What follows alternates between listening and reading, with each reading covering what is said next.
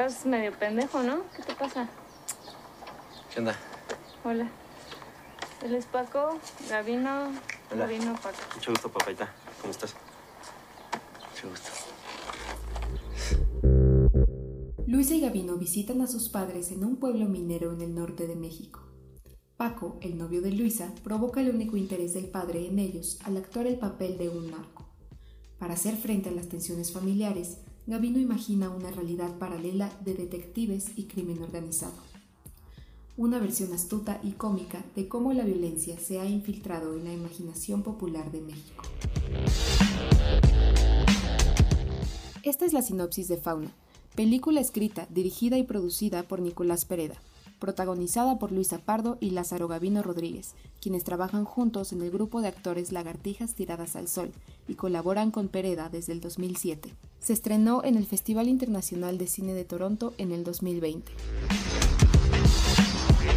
Otras películas del mexicano canadiense como Minotauro del 2015, Los mejores temas del 2012, Verano de Goliat del 2010 y Mi piel luminosa del 2019 se han exhibido en festivales como Cannes, Berlín, Venecia, Locarno y Toronto, así como en galerías de arte como el Reina Sofía de Madrid, el Museo Nacional de Arte Moderno de París, el Guggenheim y el MoMA de Nueva York.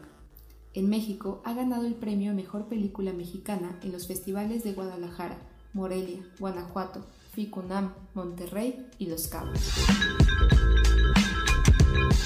Este año tuve la oportunidad de ver fauna a través de Ficunam, y antes de continuar me gustaría decir que todo lo que se diga a continuación es meramente una sugerencia, mi aportación, una mirada más. Comenzamos.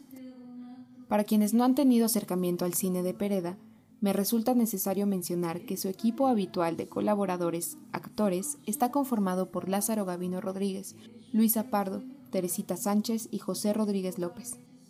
Sus nombres reales casi siempre les son asignados dentro de las películas. Por ejemplo, Luisa Pardo interpretará a Luisa y Gavino Rodríguez a Gavino. Particularmente en Fauna tenemos la participación de Francisco Barreiro, Paco, mejor conocido por su aparición en la serie de streaming Narcos.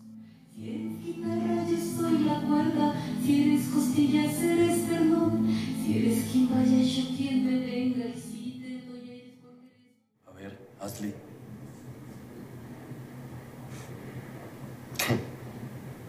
una escena. ¿Cómo crees? ¿Eres actor o no eres actor? No, no, sí, pero. Pero, pues, ¿cómo así? Pues así nomás, en confianza. Fauna toca los temas de la violencia y el narcotráfico, y aunque no lo hace de manera propositiva ni resolutiva, sí responde de forma reflexiva. Desde mi punto de vista, el personaje de Paco es clave en la emisión de la percepción que hay de la violencia en México. Representa la caricaturización del narco y con ello la fascinación de las audiencias ante esos contenidos. En sentido estricto, Fauna tiene una estructura a la que Robert McKee denomina como mini-trama. Podemos identificar sus elementos como lo son múltiples protagonistas, conflicto interno, protagonista pasivo y final abierto. Encuentro que el valor narrativo en el filme yace en la representación de una realidad particular y en la condensación del tiempo. No se trata de una historia que se cuenta, sino de momentos, espacios, situaciones y emociones que conforman un todo. Si tuviera que hablar sobre golpes de efecto, diría que estos, más que sucesión de secuencias, acciones concretas o transiciones, recaen en la mera participación afectiva. Algo que caracteriza a este largometraje de 70 minutos es el uso casi permanente de planos generales largos, escenas que en lugar de emplazar la importancia en cosas, personajes o conflictos, lo hace en la búsqueda de intercambio emocional con el espectador. Importan los diferentes sentimientos y emociones que comunican las situaciones, relaciones y dinámicas. Por lo que la información a priori pasa a segundo plano, y nos deja para enfrentarnos a diferentes momentos en los que el tiempo revela su verdadera elasticidad. ¿Qué quiero decir con elasticidad del tiempo? Un ejemplo sería el plano de 8 minutos 46 segundos, en donde Gavino, su papá y Paco conviven en una cantina. El papá le pide a Paco que interprete para ellos una escena de la serie en la que participa. Sabemos que Gavino lo mira fijamente, aunque no podamos ver su cara. Paco, incómodo, les comenta que en esa temporada no tiene diálogos, pero el papá insiste. Entonces lo vemos interpretar la escena sin diálogos, que realmente sí pertenece a la serie. Y esto dura un minuto 25 segundos. El silencio total, la inmovilidad de la cámara y la no acción de los personajes nos dan como resultado una expansión del tiempo que provoca cierta incomodidad, pues a simple vista da la impresión de que no sucede nada durante mucho rato, aunque no llega ni a los dos minutos. Finalizada la metaescena, el papá, lejos de estar impresionado, le pide que se invente diálogos y lo haga de nuevo, poniendo a prueba las habilidades actorales de su nuero. Paco no sabe cómo reaccionar ante tal petición. Surge la comedia para el espectador, pero también podemos experimentar la frustración. Paco sale de la cantina. Gavino y su papá se preguntan si se habrá molestado. Entonces Paco regresa, interpretando al protagonista de la escena que había realizado antes. Caminando por el espacio, la cámara fija lo sigue. Esta vez el tiempo, aunque dobla la duración de la metaescena anterior, se contrae gracias al movimiento, la acción y el sonido. Por último, el papá realiza su exigencia por tercera vez, y podemos experimentar la incomodidad de Paco al mismo tiempo que nos reímos de lo aparentemente absurdo de la escena. Vemos cómo se prepara para comenzar de nuevo y la secuencia llega a su fin. Esta connotación en el uso del tiempo nos da las claves para entender fauna, nos obliga a participar y a sentir. En el cine es posible entonces acelerar y desacelerar, expandir o contraer el tiempo sin hacer uso de cortes o transiciones. Por otro lado, me gustaría resaltar el eco o tributo a Sonata de Otoño del sueco Ingmar Bergman, en la escena que sucede a la secuencia que acabo de describir. Encontramos a Luisa y a su madre durmiendo en la misma cama. La iluminación da una sensación lúgubre. A la mitad de la noche, Luisa le pide a su madre que le ayude a repasar el texto para una audición que tendrá próximamente. Van a la cocina y Luisa emite el diálogo de manera inconsistente y plana. Su madre le dice que ella lo haría diferente.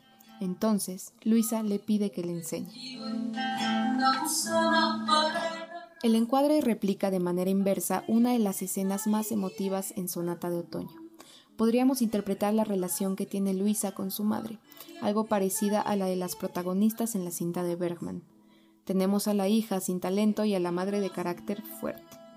Y aunque esto no tiene un peso importante en la trama, nos ofrece una experiencia en la que logramos identificar la relación conflictiva sin la necesidad de ver el desarrollo de una historia entre ellas. Oye,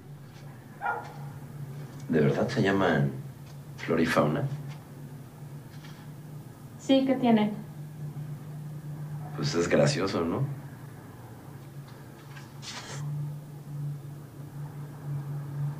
Va. ¿Retomamos? Fauna es la suma de imágenes, de momentos que conviven pero que no dan como resultado una historia como tal. No tenemos una trama concreta, no sabemos mucho sobre los personajes, pero podemos reconocer las dinámicas familiares, afectivas y sociales a partir de cómo se desenvuelven los personajes en las diferentes situaciones a las que se enfrentan. Ficción de la ficción. Una conversación entre los hermanos protagonistas acerca del libro que está leyendo Gavino nos lleva a la metaficción en donde vemos a los mismos actores interpretar diferentes personajes, algunos de ellos usando pelucas, desde mi perspectiva, esto no se trata de algo aislado a todo lo que vimos anteriormente en la película, sino que es de hecho la amplificación de lo que se fue construyendo. En el encuadre final de la película, donde pasamos de un corte a negro a ver a Fauna, que es Luisa, y a Gavino intercambiando miradas sospechosas y hasta coquetas en la parte trasera de un coche, escuchamos la voz en off de Gavino preguntarle a Luisa. ¿Te puedo decir algo? Sí. Pero a ver, acércate mientras el gabino con peluca se acerca al oído de Fauna. ¿Se rompe la idea de metaficción? ¿Era todo un teatro? Sin duda, Fauna es una película que juega con el tiempo, con la actuación de la actuación y con el lenguaje mismo, pero esto no le exenta de tener vacíos discursivos. Sin embargo, me parece un excelente ejercicio donde desde otro lugar y con otras herramientas refleja la implantación de la violencia en el imaginario colectivo mexicano.